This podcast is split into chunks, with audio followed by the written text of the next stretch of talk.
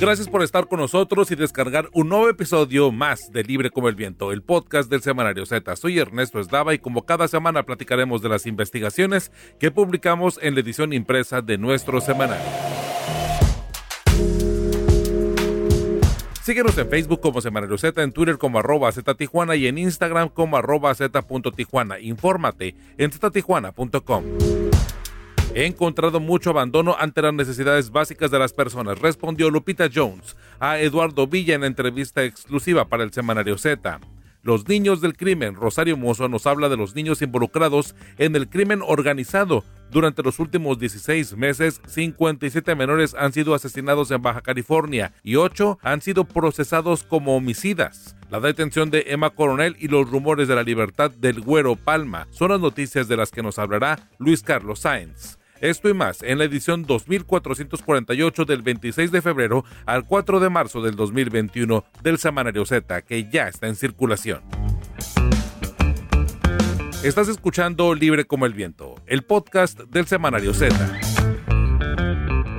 La esposa de Joaquín Luchapo Guzmán está encarcelada en Estados Unidos y también hubo un fuerte rumor por la posible liberación del Güero Palma. Ambas noticias sobre el crimen organizado del que nos habla Luis Carlos Sainz. Luis Carlos, bueno, pues hablarnos un poco acerca de entrada de Emma Coronel. Este caso, ¿qué nos puedes decir de esta detención?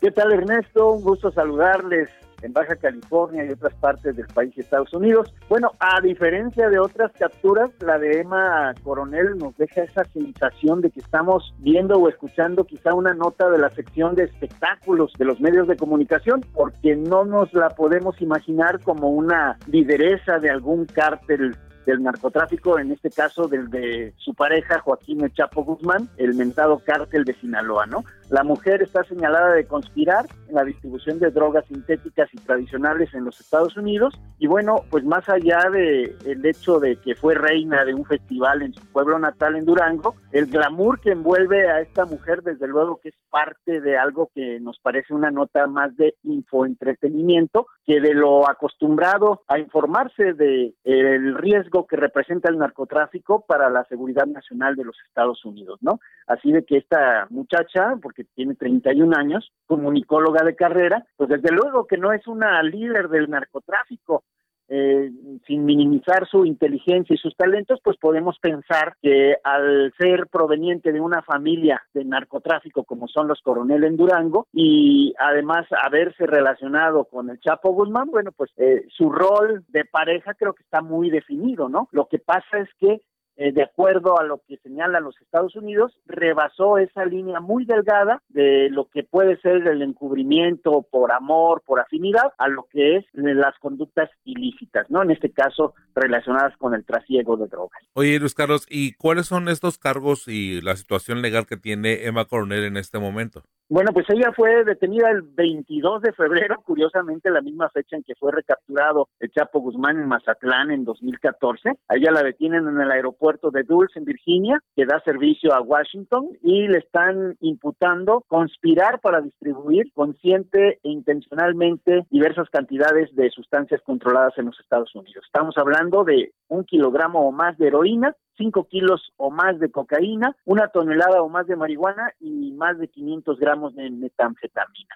Ya la Corte Federal del Distrito de Columbia le negó la libertad bajo caución ante el riesgo de que pueda evadirse de la acción de la justicia y por lo pronto en caso de que esta mujer en el juicio resulte responsable podría enfrentar una pena no menor de 10 años de cárcel. E, en el, en el caso de, de, las actividades, ¿cuáles son las que en las que está involucrada supuestamente de acuerdo a estas autoridades de los Estados Unidos? Bueno, sorpresa porque a diferencia de otras pesquisas y de otras capturas donde es la DEA la agencia protagonista, pues ahora lo es el FBI. Y de acuerdo a un investigador que es el que se encargó de toda esta pesquisa de apellido McGear eh, o McGuire, eh, eh, esta acusación dice que Emma Coronel sabía del liderazgo del cártel de Sinaloa por parte del Chapo Guzmán y bueno, pues ella se involucró también como pues para dar órdenes, instrucciones mientras él estuvo preso. Según estas argumentaciones, les podemos llamar, pues estaría involucrada en las siguientes actividades. Se las voy a desglosar porque así lo dice el agente McGuire. Y creció con conocimiento sobre la industria del narcotráfico y siendo adolescente se hizo pareja de Joaquín Guzmán. Creo que eso es eh, muy subjetivo, pero bueno, ahí está. Emma Coronel entendió el alcance del tráfico de drogas del cártel de Sinaloa. Conoce y entiende que el cártel es el más prolífico de México estaba al tanto de los envíos de toneladas de cocaína, marihuana, metanfetamina y, heroína, ¿no? Entonces todo eso como que puede resultar eh, de alguna manera mm, subjetivo porque pues el que yo lo sepa o sea hijo o sea esposa pues no quiere decir nada, pero en la investigación se abunda en el hecho de que Emma Coronel presuntamente transmitía mensajes en nombre de Chapo Guzmán para promover actividades de tráfico de drogas. Además también se le señala que mientras él estuvo preso entre 2014 y 2015 eh, continuaba entregando los mensajes que recibía del Chapo durante sus visitas a la prisión, situación que pues en este caso no se tiene antecedente por la autoridad mexicana, solo por los Estados Unidos, ¿no? Y además de que habría participado en su intento, mm, en su fuga y después en un reintento eh, antes de que lo, extraditaran. Oye, ¿y si, si contrajeron matrimonio legalmente? Pues mira, este señor Joaquín Archibaldo Guzmán lo era, era muy formal, siempre decía que se casaba al civil con sus parejas, pero pues tú y yo sabemos que el único que cuenta, el único matrimonio que cuenta es el primero. Es decir, tiene carencia de validez legal cualquier otro acto, así se registre precisamente ante las autoridades correspondientes en el registro civil. El Chapo Guzmán está casado formalmente, su primera esposa María Alejandrina Salazar, desde 1977 en un poblado que se llama Jesús María en el municipio de Culiacán. Es la propia Alejandrina Salazar la que declara ante el Ministerio Público Federal por ahí por febrero marzo de 2005, si no me equivoco, con el motivo de que quería ver a su hijo, Archibaldo, Iván Archibaldo, que estaba arraigado. Bueno, pues ella va ante el Ministerio Público Federal para pedir que le permitan verlo y pues al MP federal lo que le interesaba era encontrar al Chapo, pues la interrogan y ella declara y ahí es donde pues acredita ese matrimonio que nunca se ha disuelto, es decir, nunca se han divorciado, por lo tanto, ningún otro matrimonio puede tener valor legal. Claro, si no se disolvió el primero. Oye, este Luis Carlos, y vamos al otro tema, el tema del Güero Palma. Me parece importante rescatar eh, la dinámica que se registró durante los últimos días en torno a, a, esta, pues, una tendencia en redes sociales sobre una supuesta, pues, ya recuperar la libertad.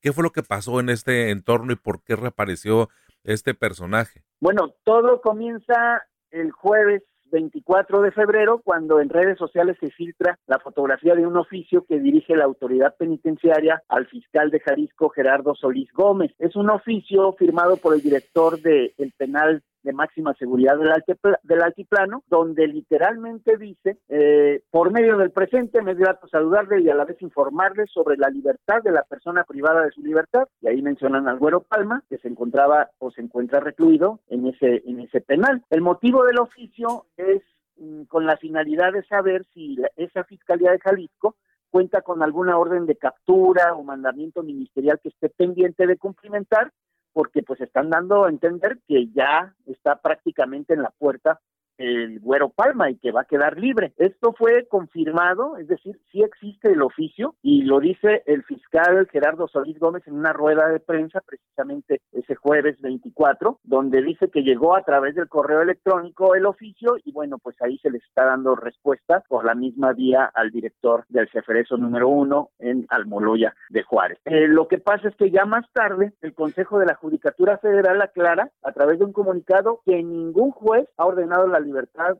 de Jesús Héctor Palma Salazar y que el oficio dirigido al fiscal, bueno, pues es ajeno al Poder Judicial Federal. Efectivamente, o sea, no está diciendo ninguna mentira del Consejo de la Judicatura, solo que no hablan de la situación legal del Güero Palma, ¿no? Únicamente desmienten que ellos habían ordenado la libertad. Enseguida, también la Secretaría de Seguridad, eh, a través del sistema penitenciario, emite también un comunicado y dice, no hemos recibido orden judicial alguna sobre la posible liberación de la persona mencionada, ¿no? En, en este caso, tampoco están desmintiendo que sea real el oficio que recibió la fiscalía. O sea, son como medias verdades y desconocemos hasta este momento si el Güero Palma habría sido absuelto y como tiene más causas pendientes, bueno, pues no lo van a dejar salir, obviamente. Oye, Luis Carlos, entonces, eh, digo, retomando el tema de lo que comentas de que no se aborda el tema de la situación jurídica, ¿cuál es entonces eh, la que la que presenta o la que enfrenta el eh, Palma Salazar y además, bueno, pues también en este caso de proceso de, por delincuencia organizada, ¿qué hechos se le pueden atribuir? Bueno, nosotros le hemos dado seguimiento prácticamente desde que fue deportado de Estados Unidos en junio de 2016. Allá compurgó una pena de 16 años de prisión por tráfico de hasta 50 kilos de cocaína. Salió antes de tiempo tomando en cuenta los años que estuvo preso acá en México en el lapso de la espera de la extradición además de que tuvo buen comportamiento. Y bueno, pues eh, este hombre que había sido capturado en 1995 aquí en México antes de la extradición libró 20 procesos penales, de los cuales solo en tres fue sentenciado. Esta persona pudo haber salido de Puente Grande, donde estuvo recluido en junio de 2002, pero le acusaron de dirigir al cártel de Sinaloa desde el penal y eso implicó que se quedara más tiempo y ahí es cuando se solicita la extradición de Estados Unidos. Fue un pretexto para retenerlo y entonces ya en 2007 se le extradita y se supone que aquí en México ya no dejó ninguna cuenta pendiente. El caso es que ahora le surge tanto un doble homicidio en Nayarit, en agravio de un subdirector de la Policía Judicial de ese estado y su escolta. Ese asunto está en el fuero común en Nayarit. Y en el caso de delincuencia organizada, bueno, le juntaron un montón de hechos que ya habían sido absueltos. Por eso presumiblemente estaría librando esta acusación de delincuencia organizada. Eh, el aseguramiento de más de tres toneladas de cocaína en Tecomán en 1999, ahí estaba el homicidio también de este funcionario de Nayarit, pero se desglosó hacia el foro común. El aseguramiento de una avioneta con 12 millones de dólares en la Sierra de Nayarit el 12 de octubre del 95. El robo de droga de la delegación de la PGR en San Luis Río Colorado en 1997. Y ese hecho de que desde la prisión de Puente Grande, durante su tiempo de encarcelamiento, siguió dirigiendo al grupo criminal y pues en la mayoría de esos asuntos ya la había librado, ahora se los juntaron en paquete y ese es el proceso que actualmente tiene por delincuencia organizada. Perfecto, este Luis Carlos, pues eh, más detalles todavía encontrarlos ahí en el semanario Z que ya está en circulación. Muchísimas gracias por eh, ambos temas, me parece que son eh, fundamentales de entrada para poder comprender la dinámica del crimen organizado en nuestro país y también, bueno, lo que tiene que ver con la relación con Estados Unidos y el tráfico hacia el norte. muchísimas gracias, Luis Carlos, tus redes sociales para podernos mantener en contacto. Muchas gracias, Ernesto. Arroba San Luis Carlos en Twitter. Ahí me, ahí me pueden encontrar. Un abrazo para todas y para todos. Gracias, gracias, Luis Carlos. Cada viernes por la tarde puedes descargar un nuevo episodio de Libre como el Viento, el podcast del Semanario Z. Encuéntranos en Spotify y en Google Podcast. Y no te pierdas Libre como el Viento, el podcast del Semanario Z.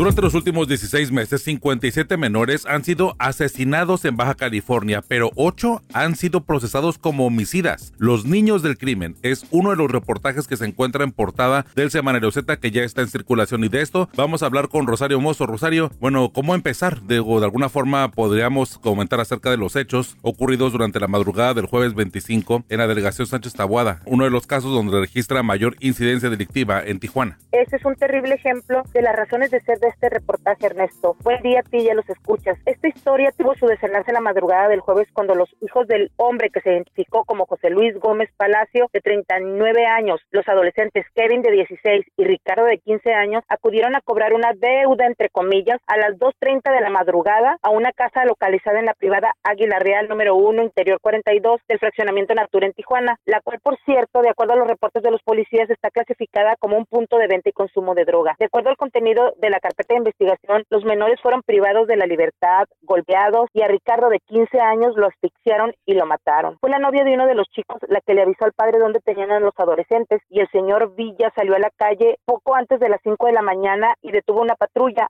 Ahí le pidió apoyo para ir a buscar a los menores. Como parte de la investigación, las víctimas se identificaron como presuntos responsables del homicidio de tres hombres, a El Samaniego, a El Sinaloense y a Víctor Manuel Chavira Ramos, que es un limpiacarros que normalmente está ahí en un de la zona y que vive ahí en la casa donde ocurrieron los hechos. Este hombre ya fue detenido y procesado por el delito de, de la muerte de uno y el intento de homicidio del otro chico. Y en el fondo de esta historia vemos familias completas y jóvenes involucrados en la venta de en la venta y deudas por drogas, Ernesto. La verdad es un panorama complicado y preocupante sin duda, pero de acuerdo a este reportaje, eh, Rosario, 58 menores han sido asesinados en Baja California durante los 16 meses del actual gobierno estatal De esas muertes violentas, siete han ocurrido en menos de dos meses durante este año 2021. Eh, vaya, el panorama es, es muy complicado. Así es, Ernesto, y existen más cifras preocupantes. Durante los últimos 16 meses, 141 procesos judiciales se han iniciado por delitos cometidos por adolescentes. Destacan los ocho procesados por homicidio que ya mencionamos, pero 24 más fueron juzgados por narcomenudeo, 19 por violación exparada, 13 por abuso sexual de otros menores, 11 por robo con violencia, 3 por portación de arma, 1 por feminicidio, uno más por secuestro y la lista sigue. En solo 16 meses la Fiscalía Especializada en Justicia para Adolescentes ha iniciado 1.064 carpetas en contra de menores de edad y judicializó 141 casos y obtuvo 37 sentencias condenatorias. Son cifras altas y preocupantes, sobre todo cuando estos números tienen nombre. La sociedad no deja de asombrarse y no debería cuando se entera de capturas como la de Javier Alejandro de 15 años, quien el 5 de febrero fue detenido en flagrancia por policías municipales después de matar a un hombre. O peor aún, el caso de Antonio Acosta Rentería, quien manejó el auto en el que su hijo Christopher Anthony, de 17 años fue asesinar a una mujer también en la colonia Natura. Ay, que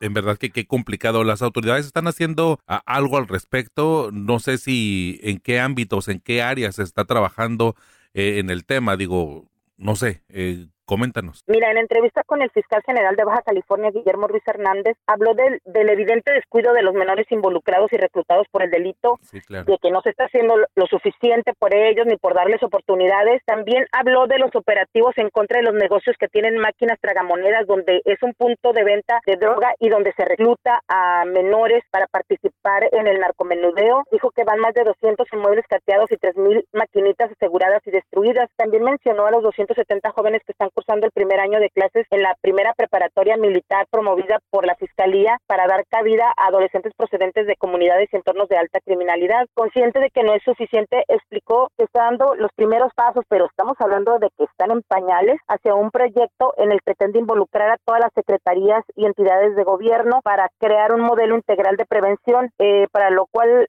eh, ya instruyó a, personal de la CEJAP y personal de la Fiscalía para Adolescentes para elaborar un censo, para empezar, de los jóvenes eh, que están participando en delitos y poder darle seguimiento y crear programas o ver la manera de generar programas para evitar que reincidan. Digo, esto es un proyecto que está en pañales, el que le falta mucho, pero de entrada el objetivo del fiscal Ruiz Hernández es eh, tomar a los jóvenes que estén alrededor de los 15 años y evitar que se conviertan en delincuentes. Pero te repito, es un proyecto en el que apenas están haciendo censos y, estructurando bases de datos. Rosario, eh, en verdad que, que sí es complicado lo que estás comentando. Creo que en la vista de todos lo podemos tener como muy familiarizado y creo que normalizarlo es lo más grave que podemos hacer de pronto como sociedad y en verdad el foco que pones me parece pues fundamental para comprender la actualidad, ¿no? De la forma en la que los menores de edad se involucran eh, de diferentes formas en este mundo del crimen organizado. En verdad que pues te leemos en el semanario. Muchas gracias Ernesto, nos escuchamos la próxima semana.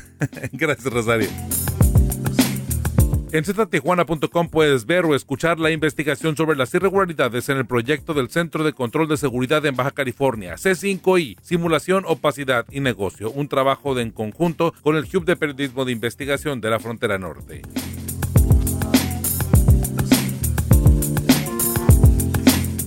Baja California está en el abandono. Es lo que contestó eh, la, pues, la precandidata a la gobernatura por Baja California de la Alianza Va por BC Lupita Jones y fue entrevistada por mi compañero Eduardo Villa. Eduardo, ¿cómo estás? ¿Qué es lo que te... Bueno, ¿cómo estuvo la entrevista? Platícanos. Ernesto, un gusto como siempre estar en el podcast de Z Libre como el viento. Efectivamente, el día jueves tuvimos la oportunidad de entrevistar a María Guadalupe Jones Garay, conocida coloquialmente como Lupita Jones, eh, ex Miss Universo, empresaria y escritora de cuatro libros, dos de ellos en coautoría. Fíjate que eh, a raíz de esto, esta efervescencia que ha generado a raíz de o alrededor de su presencia o de su persona por la posible virtual candidatura que a la, a la, en la alianza que encabeza el PAN junto con el PRI y el PRD, esta alianza va por Baja California. Eh, pues tuvimos la oportunidad de hablar con ella en su casa, en la colonia Progar, una muy céntrica comunidad de Mexicali, y eh, pues nos expresa eso, ¿no? Uno de los puntos que nos expresó, porque fue una entrevista de 50 minutos, fue una entrevista bastante, bastante extensa, en la cual, eh, pues una de las críticas que lanza mm, entre, entre, entre comentarios y entre discursos, entre frases, se atreve a criticar al gobernador Jaime Bonilla Valdés, el considera o lo califica de dos temas, ¿no? Su, mandato, uno, eh, por el abandono en el que se encuentra eh, Baja California, por las necesidades básicas, eh, las elementales que tienen los baja californianos, y reconoce que no solamente radica de la administración de Jaime Bonilla Valdés, sino que ha sido esto ya una recurrente en los últimos años. Entonces, nos comenta, nos comparte esta opinión del abandono en que se encuentra, de la falta de visión de los últimos gobiernos que ha tenido Baja California y cada uno de los municipios del estado y también se atreve a, calificar de frívolo o actitudes y comportamientos políticos frívolos al gobernador, al cual señala eh, o lo deja muy claro, sin decir específicamente su nombre, pero al, hablar de él, comenta que es una persona que ha puesto los intereses personales por encima del proyecto Baja California. Le preguntamos de muchos temas, de matrimonio igualitario, de aborto, le preguntamos un poco de política, de las condiciones en las que se encuentran las zonas periféricas, que son las verdaderas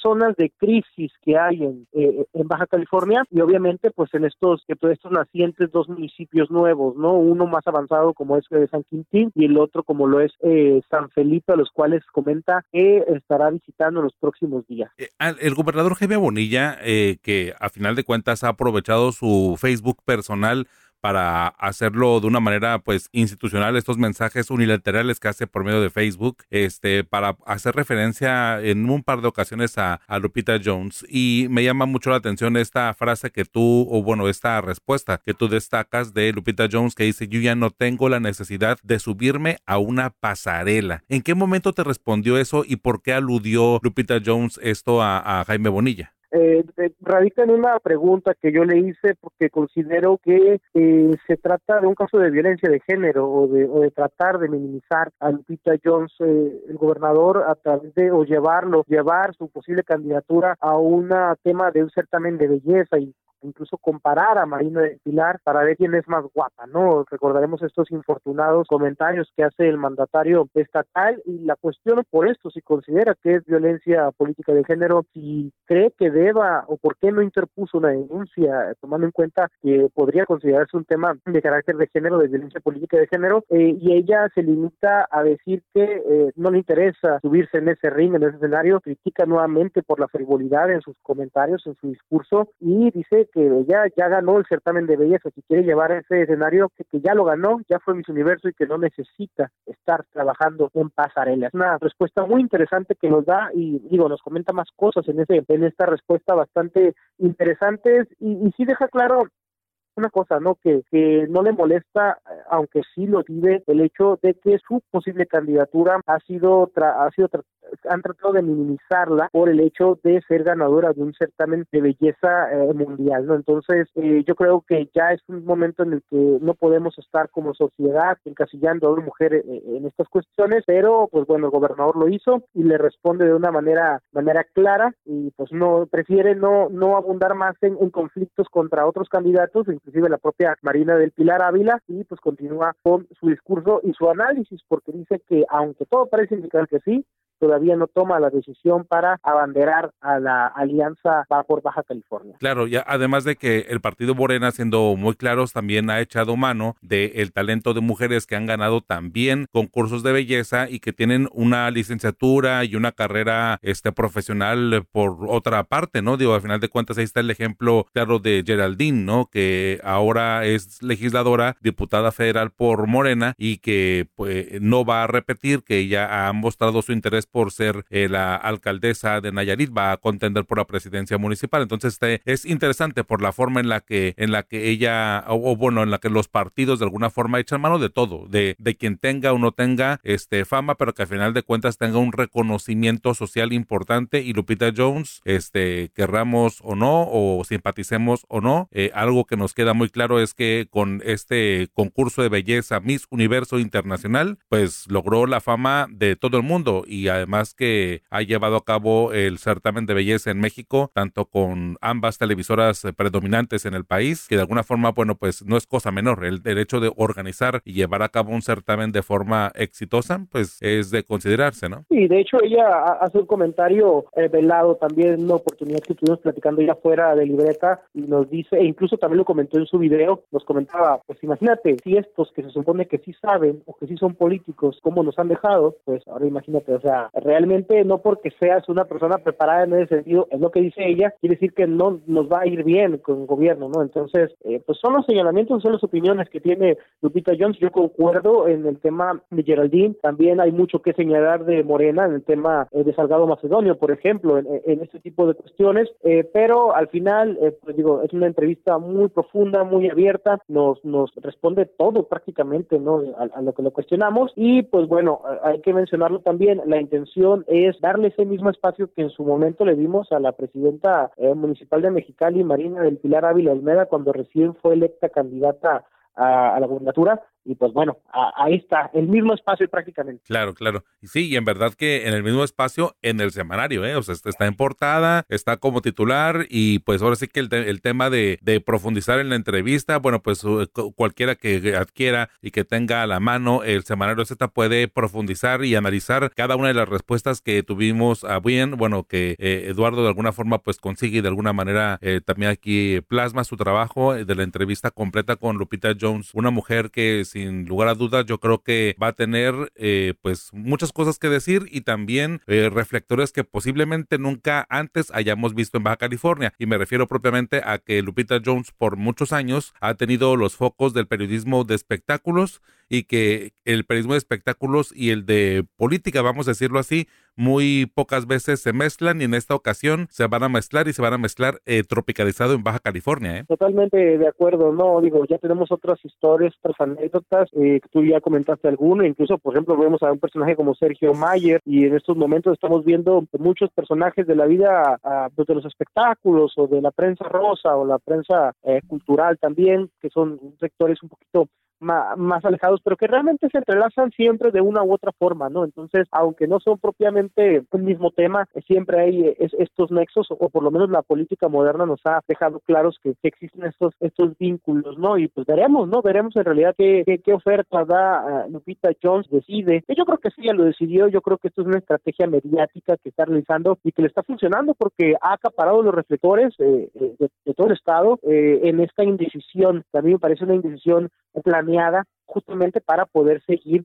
en el escenario o en el, discurso o en el hablar político de Baja California. Sí, y además de que no se vio como, o sea, se sintió una precampaña sin ser una precampaña, este, obviando una precampaña, no sé, o sea, en verdad que eh, muy, muy curioso, porque de hecho, pues yo me topé la noticia hasta en medios y, reitero el asunto de la, del, del periodismo de, espectáculos que a final de cuentas, este, no se involucran mucho y en esos foros no se habló de otro precandidato más que de Lupita Jones. Entonces, ojo, creo que la población de pronto, este, seguramente, bueno, pues nos lee en el semanario Z, pero seguramente hay otro tipo de sectores, otro nicho de mercado que se informa en otros medios, ¿eh? Sí, que probablemente se enteraron primero que nosotros, ¿eh? Ajá. mencionarlo, o sea, como esto tú comentas, algunas personas efectivamente se enteraron por, por otros canales de comunicación y pues bueno, sabemos que Lupita Jones es una persona con, con reflectores internacionales, veremos ahí que cómo resulta, eh, te lo confieso, sí la hicimos un poquito traspabillar en algunos temas, eh, pero digo, eh, las respuestas ahí están, eh, pues invitar a la gente que, lo lea porque realmente valió la pena la charla eh, con Lupita Jones. Perfecto, pues te leemos Eduardo y pues felicidades y muchas gracias que sigan estas entrevistas que seguramente, bueno, serán eh, interesantes durante pues lo que culmina esta precampaña y las campañas que también ya se acercan prácticamente menos de 100 días para la elección, Eduardo. Te agradezco mucho Ernesto y sí, efectivamente Lupita Jones tiene para decidirse hasta la última semana de marzo según lo que ella misma me comentó de manera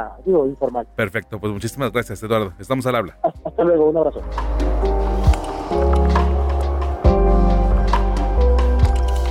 Y bien, como cada viernes por la tarde puedes descargar un nuevo episodio referente a nuestra edición impresa del Semanario Z. Gracias por acompañarnos y gracias a mis compañeros Eduardo Villa y Luis Carlos Sainz. Gracias a nuestra editora general de información Rosario Mozo, Adriana Navarro y René Blanco, codirectores del Semanario Z y el valioso apoyo de todo el equipo de periodistas y de personal administrativo del semanario. Soy Ernesto Eslava y me encuentras como arroba Ernesto Eslava en Twitter, Facebook e Instagram, todas las redes sociales. Y los espero el próximo viernes en Libre como el viento, un nuevo episodio del podcast del Semanario Z.